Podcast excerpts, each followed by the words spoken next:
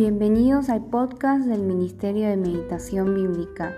Hoy estamos meditando Éxodo capítulo 33 versículos 1 al 11. Hoy voy a estar leyendo en la nueva traducción viviente y luego vamos a pasar a una breve reflexión. Y quisiera recordarles lo importante que es que cada uno pueda meditar primero por su propia cuenta de manera personal el pasaje, orar al Señor y que este recurso pueda servir para compartir juntos, para poder eh, reflexionar juntos un poco más aquello eh, de lo cual Dios quiere estar hablando a mi vida. Que el Señor nos acompañe en este tiempo y habla a nuestros corazones.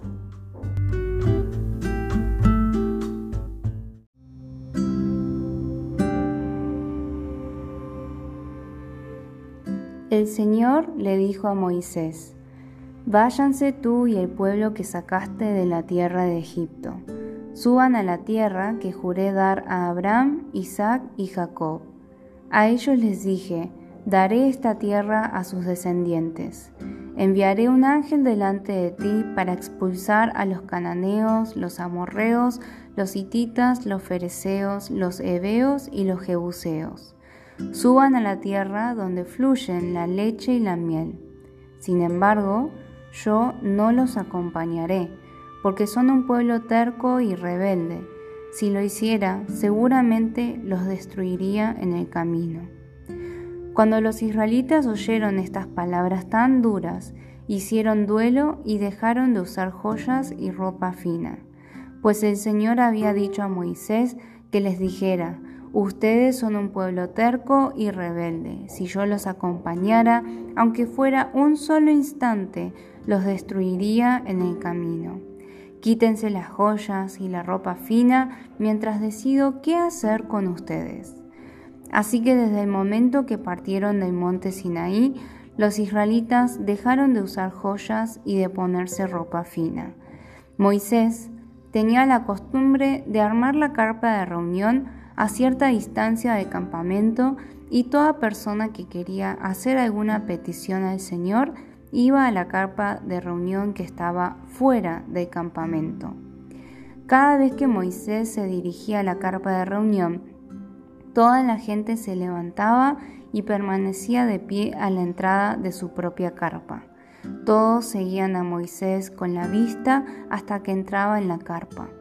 Cuando Moisés entraba en la carpa, la columna de nube descendía y se quedaba en el aire a la entrada mientras el Señor hablaba con Moisés. Cuando el pueblo notaba que la nube se detenía a la entrada de la carpa, cada persona se paraba a la entrada de su propia carpa y se inclinaba.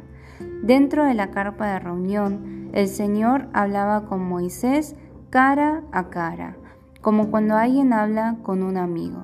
Después, Moisés regresaba al campamento, mientras que su asistente, el joven Josué, hijo de Nun, permanecía en la carpa de reunión.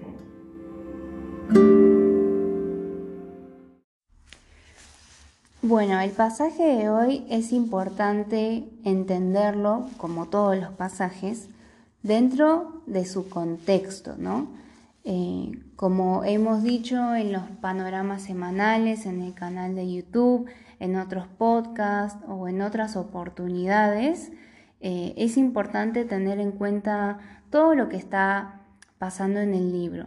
Es decir, tenemos que ver cada versículo en el contexto del pasaje del día, ese pasaje lo tenemos que ver en el contexto del capítulo, ese capítulo lo tenemos que ver dentro del contexto entre los capítulos anteriores y posteriores. Eso también es importante.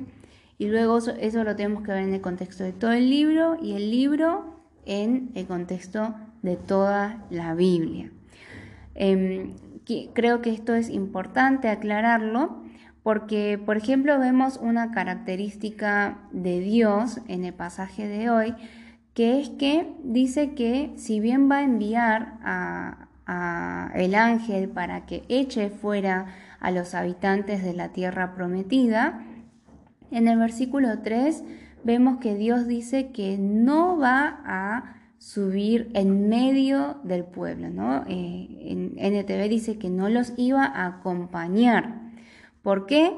Porque en el capítulo 32 pudimos ver el pecado que hace el pueblo de Israel al construir un becerro de oro y estar adorándolo, llamándolo Jehová. Es el pueblo que había escuchado los mandamientos de Dios, es el pueblo que había hecho pacto con Dios y lo primero que, hace es eh, armar un ídolo, ¿no? Eh, armar una imagen de Dios, que es una de las primeras cosas que Dios había dicho que no hicieran.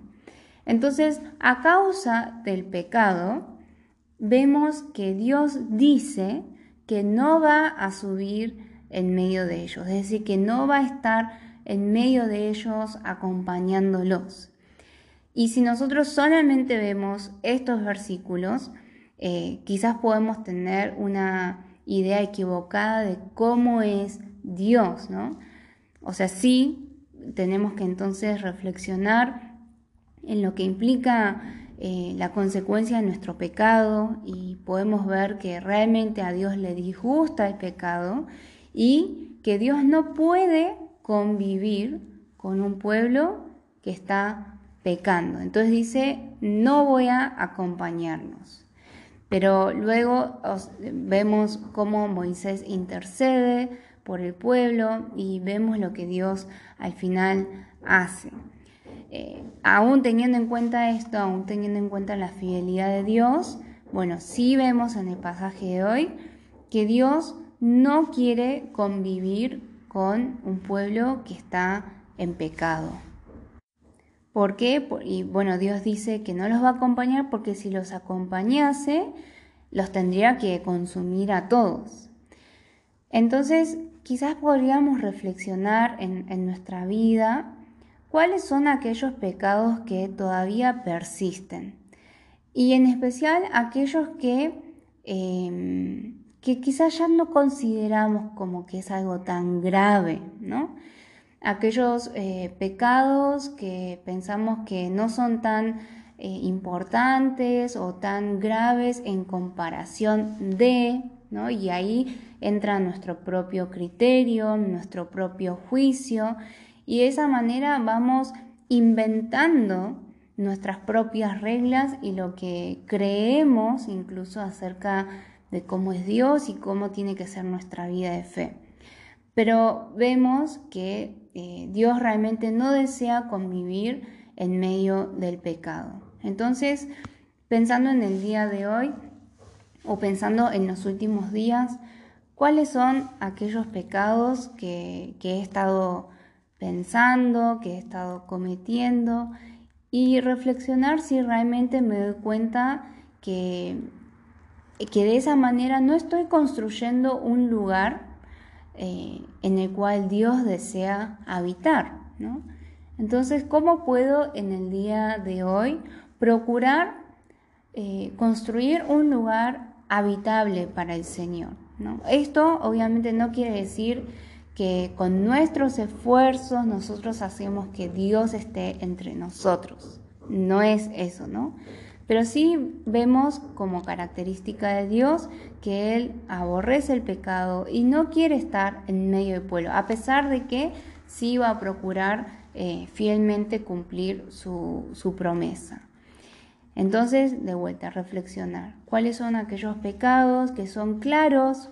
Eh, no, no hace falta que nos rebusquemos tanto, ¿no? Pensar en aquellos pecados claros que hoy en día podemos hacer el esfuerzo de no cometer y procurar que nuestra vida sea una morada santa para el Señor. Los versículos que siguen, bueno, tenemos que recordar que todavía no estaba construido el tabernáculo, ¿no? Así que probablemente este tabernáculo de reunión era como, como algo provisorio mientras iban construyendo el tabernáculo según el modelo que Dios dio en todos los capítulos anteriores. Pero incluso acá vemos que Moisés levantó el tabernáculo ¿dónde? Lejos, ¿no? Fuera del campamento.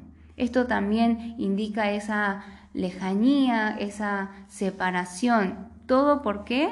A causa del pecado. Y en aquella tienda, en, en aquel tabernáculo de reunión, Moisés se reunía con Dios y Dios hablaba a Moisés cara a cara como habla cualquiera a su compañero, a su amigo. Así que también creo que podríamos reflexionar en lo siguiente. Em, quizás eh, en las personas que están a nuestro alrededor o en los lugares en los que estamos, a veces nos podemos sentir frustrados o decepcionados porque persiste el pecado, eso no significa que, uno sea ya como un total santo, ¿no?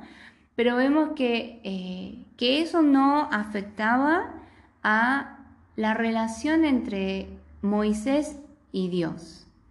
A veces, eh, y quizás si, si sos líder o estás desempeñando una función de ese estilo, Ah, muchas veces pasa con los líderes que después de estar mucho tiempo o después de estar años eh, pastoreando o con el mismo grupo y no ven cambios, no ven transformación, eh, no ven avances y muchas veces se frustran y un poco como que abandonan también su propia relación con Dios. Pero vemos que Moisés no hace eso, ¿no? sino que él persiste en, comunicarse con Dios, o mejor dicho, en escuchar lo que Dios quiere decir a su vida. Entonces, también pensar en, nuestros pensamientos o en nuestros motivos de oración, eh, no dejar que las situaciones afecten a nuestra relación personal con Dios, que, siempre tiene que estar eh, viva, ¿no? Y por último, vemos al joven Josué. Eh, todavía no vemos muchas cosas de Josué, pero sí vemos que Josué estaba acompañando a Moisés. Entonces, Moisés no estaba siempre eh, solo, digamos, ¿no?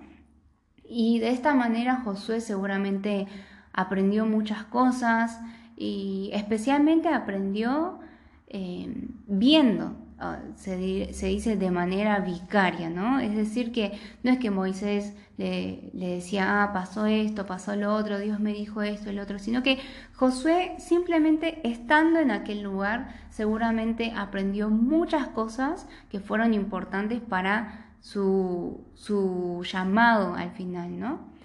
Entonces podríamos pensar poniéndonos en el lugar de Josué, Em, realmente era un joven aprendiz, ¿no? Como que estaba ahí tratando de, aprovechar cada momento, cada situación. Incluso Josué se quedaba ahí en, la, tienda, no, no se apartaba de ese lugar.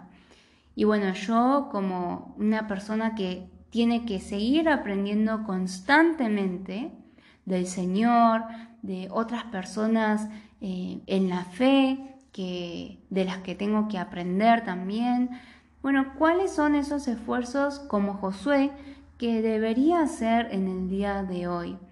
Eh, realmente cuánta atención le estoy dando a mi formación espiritual, a mi capacitación en la palabra de Dios. ¿No será que creo que ya lo sé todo, que ya he aprendido todo lo que tengo que aprender?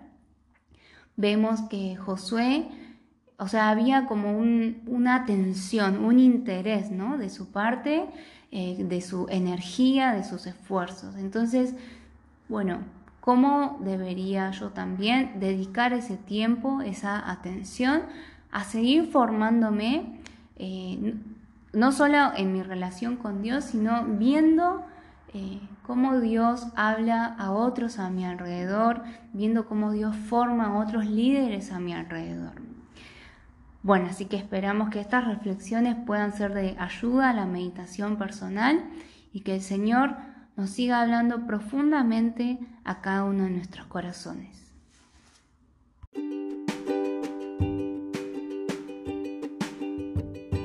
Te recordamos que puedes visitar nuestra página web www.meditacionbiblica.com, también nuestro canal de YouTube Meditación Bíblica Internacional Instagram Meditación Bíblica y en Facebook Ministerio de Meditación Bíblica.